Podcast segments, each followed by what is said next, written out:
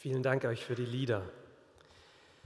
Ich weiß nicht, wie es euch ging, als ihr heute Morgen aus dem Fenster geschaut habt, ob ihr auch gedacht habt, ist es da draußen nicht herrlich? Ist es nicht schön? Ich weiß nicht, man kann darüber streiten, minus zwei Grad und Schnee, ist das noch Frühling, ist das schon Winter oder andersrum? Aber ist das da draußen nicht herrlich, frage ich mich auch, wenn ich mir das hier anschaue. Ist das nicht wunderschön?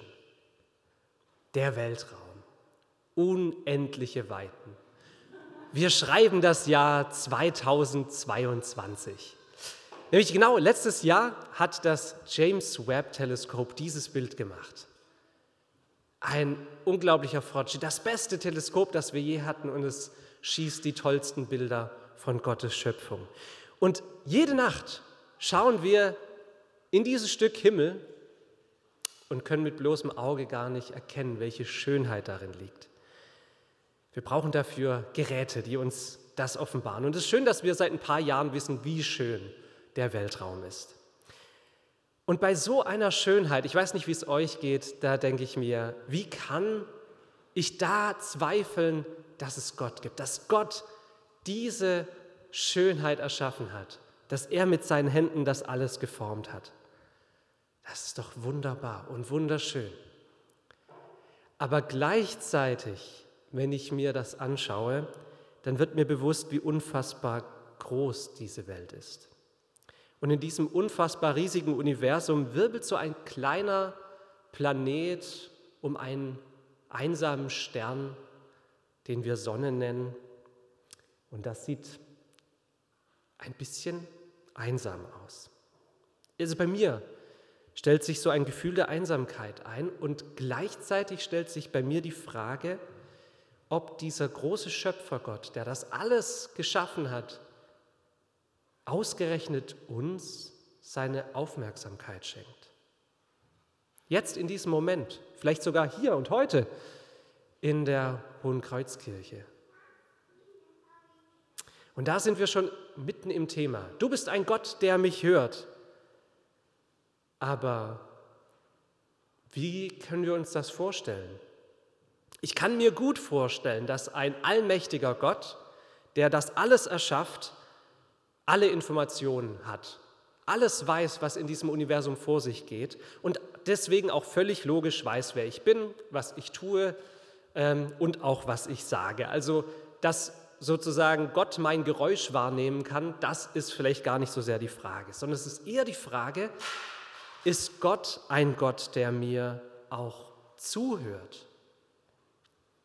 Es ist ein bisschen wie wenn ich durch den Wald laufe und ich höre die Vögel zwitschern und den Wind in den Bäumen rauschen und die Motorsäge der Waldarbeiter. Aber ob ich das wirklich wahrnehme bewusst, ist eine völlig andere Frage oder ob ich mit etwas völlig anderem beschäftigt bin. Und diese Frage stellt sich. Und das Schöne ist, dass in der Bibel diese Frage durchgehend beantwortet wird mit Ja. Gott ist ein Gott, der uns hört, der uns zuhört. Wir haben es in der Jahreslosung. Er begegnet der Hagar und sagt ihr, du sollst deinen Sohn den Namen Ismael geben, denn der Herr hat dein Elend gehört. Und Ismael bedeutet, Gott hört. Und später ringt Hannah im Tempel mit Gott, weil sie seit Jahren kinderlos ist und bekommt dann einen Sohn, den sie Samuel nennt, genau wie mich. Das bedeutet genauso, Gott hört. Ja, also ich trage dieses Bekenntnis schon mein ganzes Leben lang mit mir herum. Und so viele Menschen machen diese Erfahrung, dass Gott ein guter Zuhörer ist, dass er wirklich zuhört, dass er uns seine Aufmerksamkeit schenkt. Und trotzdem, wenn ich so in mein Leben schaue, habe ich immer wieder den Eindruck, so den Gefühl, dass ich nicht loskriege, dass Gott mich eben doch nicht hört, dass alles Beten doch nichts bringt, dass sich nichts verändert manchmal. Wie passt das zusammen? dass ich weiß, dass Gott hört und gleichzeitig das Gefühl habe, ungehört zu sein. Ja, das hat ein bisschen damit zu tun, dieses Große und das Kleine. Und mein Blick auf mein Leben mit den ganzen Herausforderungen und mein Alltag reichen schon, um mich ins Zweifeln zu bringen und zu sagen, wo ist denn da Gott? Wo hat er denn mich gehört? Und ein Blick in die Nachrichten, wir haben es schon gehört, Es reicht schon aus, dass wir einen Blick reinwerfen und merken, ja, Krieg, Leid und Unrecht hören nicht auf. Es gibt es weiterhin. Und wenn mein Gott mein Gebet hört, müsste dann mein Leben nicht anders aussehen. Irgendwie, ich weiß nicht, gesegneter. Hm. Aber die Bibel verschließt sich auch nicht dieser Realität. Im Gegenteil, wir starten heute mit diesem Sonntag, der ersten Sonntag in der Passionszeit, in eine Phase, wo wir dem Leiden ganz besondere Aufmerksamkeit schenken. Den Leidensweg Jesu nachzeichnen. Und ich glaube, es lohnt sich hinzuschauen, wie Jesus das gesehen hat, wie er mit seinem Vater gesprochen hat und wie er das erlebt hat, dass Gott ein zuhörender Gott ist. Es gibt vieles, was man zum Gebet sagen könnte und was Jesus auch zum Gebet gesagt hat. Aber zwei Sachen möchte ich auf jeden Fall rausgreifen. Das eine ist, dass ich es bemerkenswert finde, wie Jesus sich immer wieder Zeit genommen hat, um sich zurückzuziehen, um mit seinem Vater zu sprechen. Warum hat er das gemacht? Warum hat er das gemacht, um sich ganz dieser Begegnung mit Gott zu widmen? Ich meine, es hätte ja auch gereicht, wenn er einfach etwas sagt und, es, und Gott hört ihn und es geschieht. Und oft war das auch so, aber trotzdem hat er sich diese Zeiten genommen. Und ich glaube, es ist ebenso schwer vorstellbar wie das Universum in seiner ganzen Größe, wie das ist mit dem Gebet. Aber ich versuche mir mit folgendem Bild zu helfen, das ein bisschen besser zu verstehen. Wenn ich bete, entscheide ich mich ja ganz bewusst, es ist eine bewusste Handlung, in eine Art Raum einzutreten. In einem Raum, wo auch Gott ist, um ihm zu begegnen. Er hört mir zu, aber das ist nicht alles. Wenn ich ihm wirklich begegne, und das zeigt die Bibel uns an vielen Ecken, offenbart sich Gott als jemand, der antworten will. Aber dafür braucht es eben auch Zeit, dass ich ihm zuhöre. Ihr kennt das vielleicht aus einem guten Gespräch mit der besten Freundin oder dem besten Freund. Wenn ihr da jemanden habt, der ein richtig guter Zuhörer ist, dann bedeutet das ja auch, dass sich mein Gegenüber von dem bewegen lässt, was ich sage. Dass sich, ja, wenn Gott mein guter Zuhörer ist, dass er meine Bitten ernst nimmt und meine Anliegen zu seinen eigenen macht. Und dass er sich mir zuwenden will, wie ein Vater, der sich seinem Kind zuwendet.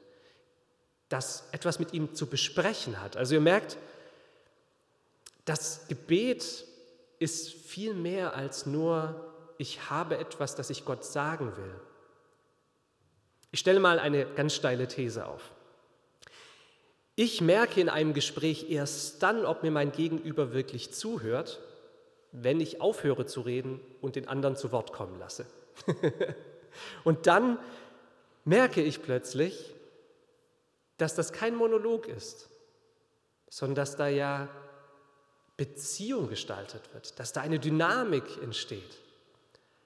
Daran merke ich doch, dass jemand ein guter Zuhörer ist. Und wenn ich nicht merke, ob mir jemand zuhört oder nicht, ist die Frage, ob ich ein bisschen am Ziel vorbeirede. Und ich denke, dass Jesus diese Einsamkeit, die er sich bewusst genommen hat, bewusst gesucht hat, auch sich deswegen gesucht hat, um sich nicht ablenken zu lassen, um sich die Zeit zu nehmen, um in ein echtes Zwiegespräch mit seinem Vater zu gehen. Und das ist doch eigentlich das Verrückte und Unvorstellbare. Wenn Gott redet, dann sagt er nicht einfach seine Meinung. Er ist ja kein Mensch, sondern sein Wort hat schöpferische Kraft. Das alles, was wir gesehen haben, diese ganze Erde, das Universum, das alles hat Gott durch sein Wort erschaffen. Er spricht und es geschieht in diesem Augenblick. Eine, ja, er spricht kein Wort, das leer zurückkommt. Nichts davon ist verschwendet. Und wie oft ist uns das gar nicht bewusst, wenn wir beten, dass Gott reden möchte, jetzt in dem Gebet. Ich sage oft, wenn ich bete, Gott mein Anliegen, sage vielleicht auch brav Danke, ja, aber ich sage Amen und ich gehe weiter und warte gar nicht darauf, was Gott mir zu sagen hat. Und das Zweite, das ich bemerkenswert finde bei Jesus, ist, dass obwohl er Gottes Sohn ist, sich trotzdem ja nicht die Gebete nur frei formuliert, sondern dass er sich Worte von anderen ausleiht. Er hat Psalmen gebetet, wie jeder andere Jude seiner Zeit auch. Und sogar in den tiefsten Punkten seines Lebens und seines Leidens hat er sein Gebet nicht frei formuliert, sondern er leiht sich die Worte von David. Als Jesus am Kreuz hängt, nimmt er seine letzten Kräfte zusammen und betet mit lauter Stimme, so dass es alle hören können, gegen die verletzenden Worte der Umstehenden, die ihn ausbuhen und ihm, ja, ihn herausfordern und gegen den betäubenden Schmerz, den er spürt. Betet er ein Gebet, das viele von denen, die da unten stehen, schon so oft gebetet haben, in der Synagoge oder im Tempel, den Psalm 31. Ein Lied Davids, sozusagen ein Qualitätssiegel, dass das ein Psalm ist, von dem David gesagt hat, damit will ich euch zeigen, wie man betet. Und alle haben angenommen, ja, einer der größten Lehrer der christlich-jüdischen Tradition des Gebets, David, hat dieses Gebet uns sogar für den Gottesdienst freigegeben. Da steht sozusagen in der, in der Anleitung zu diesem Psalm. Und dieser Psalm ist so unglaublich spannend, denn er ist lebendig, so dass ich den Eindruck habe, dass es Gott Raum gibt, mir zu begegnen und zu handeln, zu antworten. Es ist ein richtiges Geflecht aus Glaubensbekenntnis, aus Bitte, Klage und sogar Lobpreis. Es ist alles da drin. So quasi ein kompletter Gottesdienst, könnte man sagen, in einem Psalm. Und das Wichtigste, was aber meiner Meinung nach da drin ist in diesem Psalm, das kann man beim bloßen Lesen gar nicht so richtig sehen, sondern eigentlich nur beim Beten erleben. Und das, das sind die Pausen. Wenn man diesen Psalm liest, stolpert man irgendwie darüber, dass es kein stringenter Gedankengang ist. Und viele Wissenschaftler haben sich darüber Gedanken gemacht, ist das überhaupt ein Psalm, sind das viele, wurden die mal zusammengekastelt und so weiter. Nee, aber ich glaube, und da sind viele auch wieder darauf gekommen, diese Lücken, die da drin sind, die sind ganz bewusst da drin. Weil was passiert eigentlich genau in diesen Lücken, in diesen Pausen, die David da nicht aufgeschrieben hat? In genau diesen Pausen antwortet und handelt Gott. Dieser Psalm 31 führt uns an die unterschiedlichsten Orte. Und ich lade euch dazu ein, mit mir auf eine kleine Entdeckungsreise zu gehen und mit mir diesen Psalm nachzuzeichnen. Ich habe versucht, euch mit hineinzunehmen in eine Gebetserfahrung mit diesem Psalm 31 und wie dieser aussehen könnte. Und in der Präsentation könnt ihr den Psalm 31, wie er in der Bibel steht, so nachverfolgen und alles andere, was da nicht steht, das sind sozusagen die Pausen oder die Lücken, die ich versucht habe, mal zu füllen.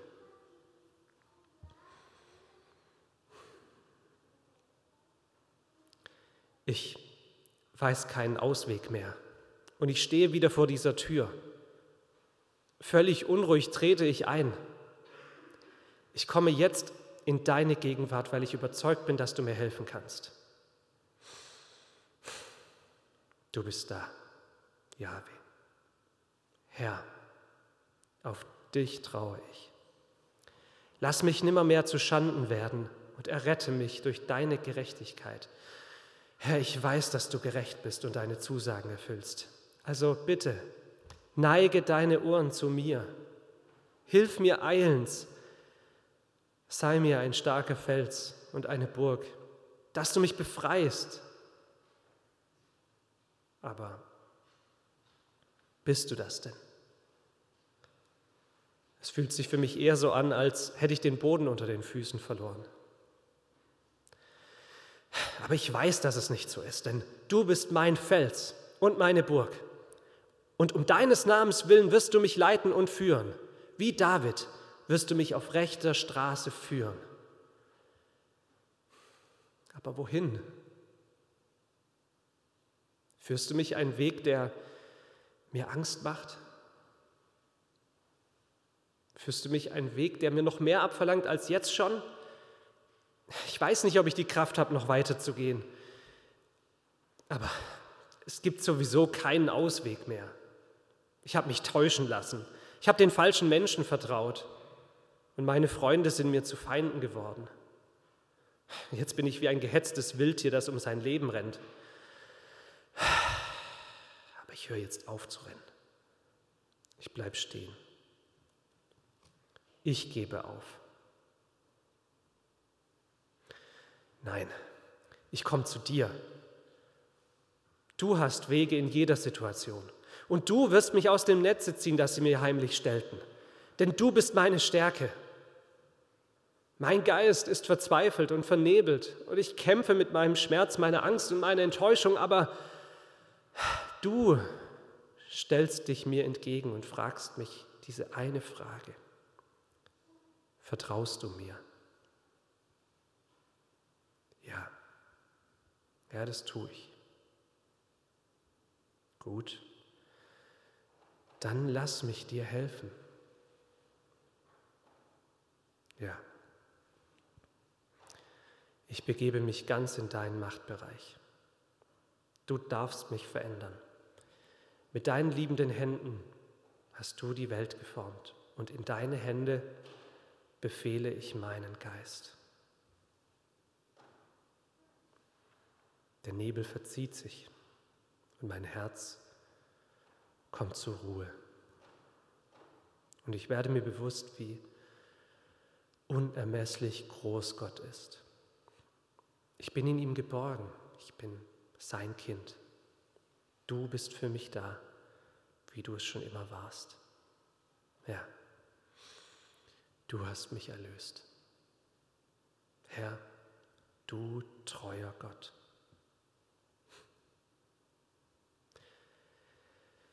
Jetzt, wo ich wieder so einen klaren Blick habe, frage ich mich, warum ich nicht gleich zu dir gekommen bin. Warum bin ich die ganze Zeit eigentlich herumgerannt? Oh, ich weiß warum. Wenn ich sehe, in was ich so alles meine Hoffnung gesetzt habe, dann werde ich wütend.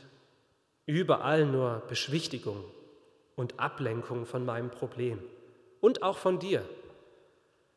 Ich merke richtig, wie ich sauer werde, wenn ich all diese Götzen sehe, die mir Rettung versprochen haben und doch nichts davon halten konnten.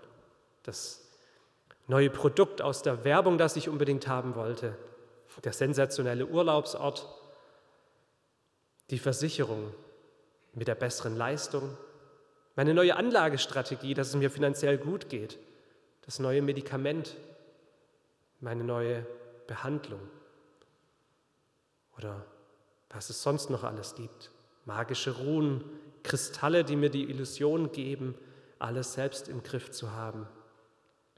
Das sind doch alles nur Mächte, die mich belügen und sagen, komm her, bei mir wird es dir gut gehen.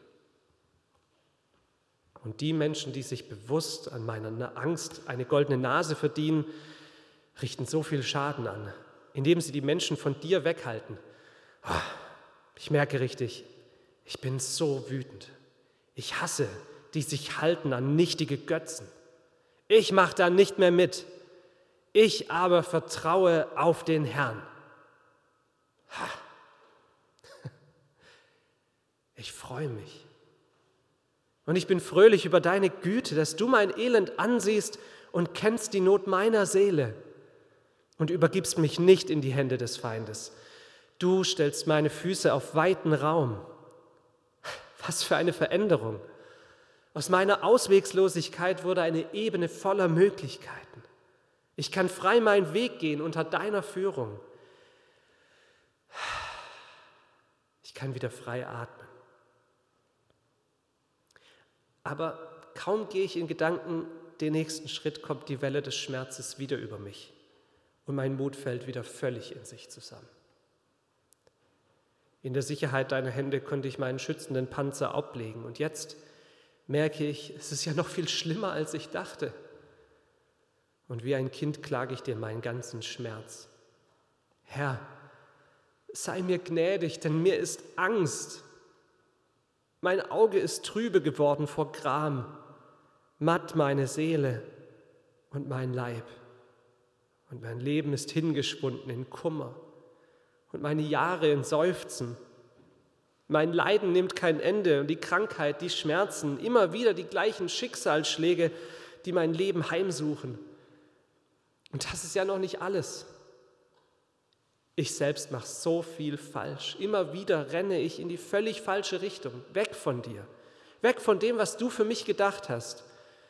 Und ich kann mir kaum selbst in die Augen schauen, wenn ich daran denke, welche Schuld ich auf mich geladen habe. All die Jahre. Meine Kraft ist verfallen durch meine Missetat und meine Gebeine sind verschmachtet. Allen meinen Bedrängern bin ich zum Spott geworden eine Last meinen Nachbarn und ein Schrecken meinen Freunden, die mich sehen auf der Gasse, fliehen vor mir.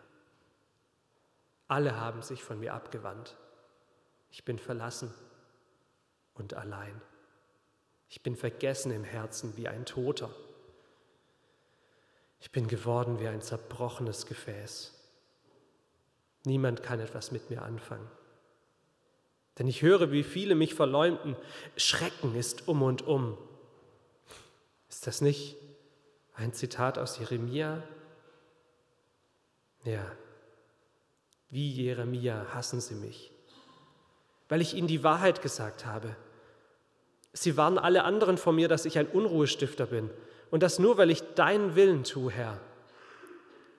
Und ihnen ist jedes Mittel recht, um mich loszuwerden. Sie halten Rat miteinander über mich und trachten danach, mir das Leben zu nehmen. Gott, kannst du dir das vorstellen? Weißt du eigentlich, wie ich leide? Ja, auch um deinetwillen. Ja, du kannst dir das vorstellen.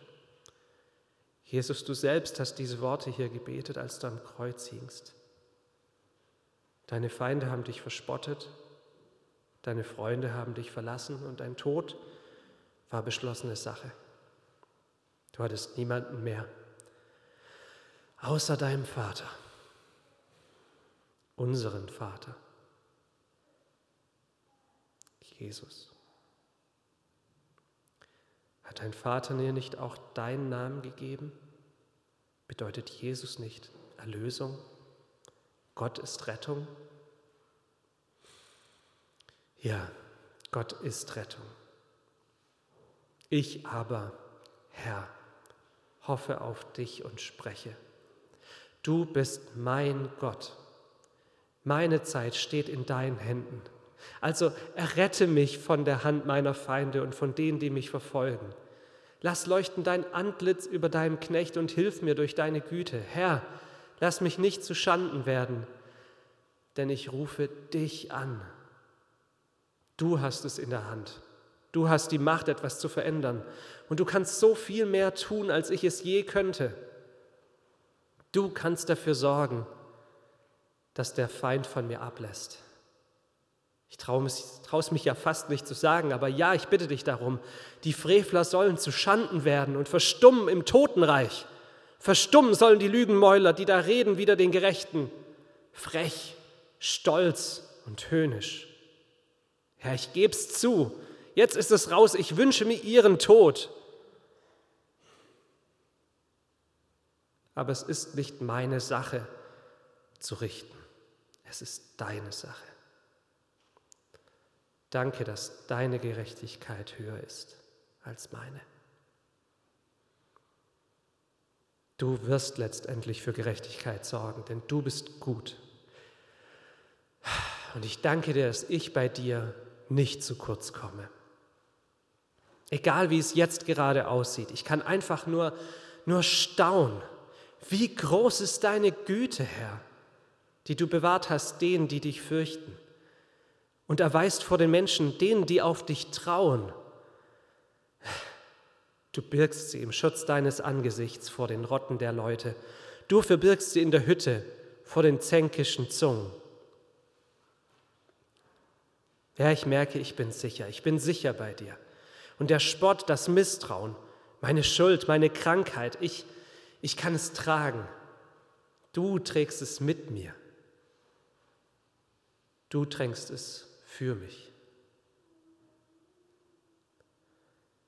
Gelobt sei der Herr, denn er hat seine wunderbare Güte mir erwiesen in einer festen Stadt. Ich sprach wohl in meinem Zagen, ich bin von deinen Augen verstoßen, aber du hörtest die Stimme meines Flehens, als ich zu dir schrie. Du bist ein Gott, der mich hört. Was für ein Wunder ist da an mir geschehen. Das darf ich nicht für mich behalten. Also hört zu, meine Freunde, meine Geschwister, liebet den Herrn, alle seine Heiligen.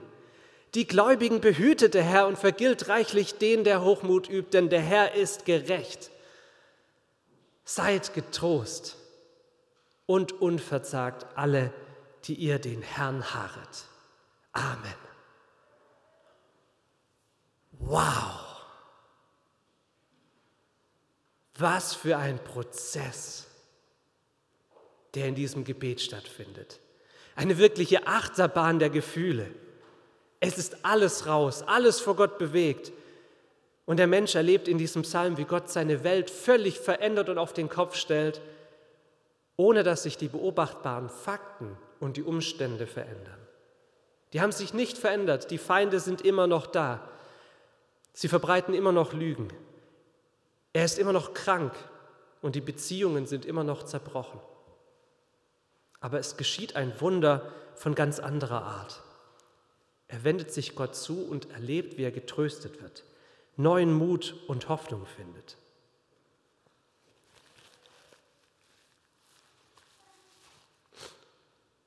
So kann er sich der Situation entgegenstellen, in der er immer noch ist. Ist das nicht das, was wir wollen, wenn wir Gott um Kraft bitten? Kraft, uns dem entgegenzustellen, worin wir stehen? Und am Ende hat er so eine Freude, die er nicht für sich behalten kann und andere wiederum ermutigt. Er wird zum Prediger. Verrückt. Und ich kann verstehen, warum Jesus gerade diesen Psalm als seine letzten Worte, bevor er stirbt, betet. Gott hat ihn durch das Leiden und Sterben hindurch gerettet und damit eine völlig neue Realität erschaffen. Er hat alles neu gemacht. Gott hat gehandelt. Und damit ist eigentlich fast alles gesagt. Aber es gibt da eine Sache, die mir noch Sorgen macht und die ich nicht ausklammern will. Ich habe befürchte nämlich, dass wenn du heute aus diesem Gottesdienst gehst, du sagst, boah, die Predigt, die hat mich richtig ermutigt. Weil jetzt denke ich, mit der richtigen Einstellung ist alles halb so schlimm. Ich muss mir nur bewusst machen, dass Gott an meiner Seite ist und dann werde ich das alles schon schaffen. Und das ist nicht das, was ich vermitteln will. Eine tatsächliche tiefe Veränderung kommt eben nicht aus einer neuen Perspektive oder einer neuen Sichtweise, die ich versuche aufrechtzuerhalten. Es, es geht um was anderes. Ich, ich will es euch an einem Beispiel festmachen. Es gibt sehr viele gute, ermutigende Sätze und manche sind sehr clever, wie zum Beispiel äh, dieser hier. Sage Gott nicht, wie groß dein Problem ist. Sage deinem Problem, wie groß dein Gott ist. Eine echte Ermutigung, eine Glaubensaussage, ein Bekenntnis mit viel Witz und äh, der sehr schönen Umkehrung. Deswegen, ich finde den Satz eigentlich klasse, aber er verkürzt es ein bisschen. Denn er klammert die ganze Vorgeschichte aus von diesem Menschen, der das sagen kann, bis er an diesem Punkt ist, wo das nicht nur ein Lippenbekenntnis ist. Es ist eher wie im Psalm 31 der Endpunkt von, einem, von einer echten Gottesbegegnung und nicht unbedingt der Anfang.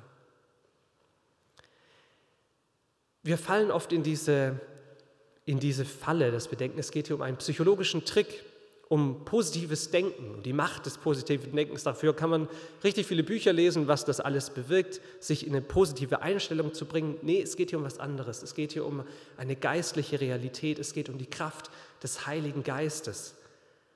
Es geht vielleicht eine Weile gut, wenn wir eine positive Einstellung haben und ähm, die nächsten Schritte mit Hoffnung weitergehen.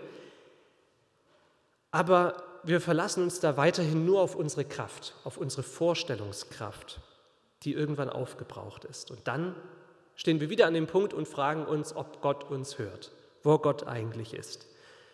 Ich glaube, manchmal sind wir vor lauter Selbstermutigung zu beschäftigt, um wirklich zuzuhören, was Gott uns wirklich zu sagen hat.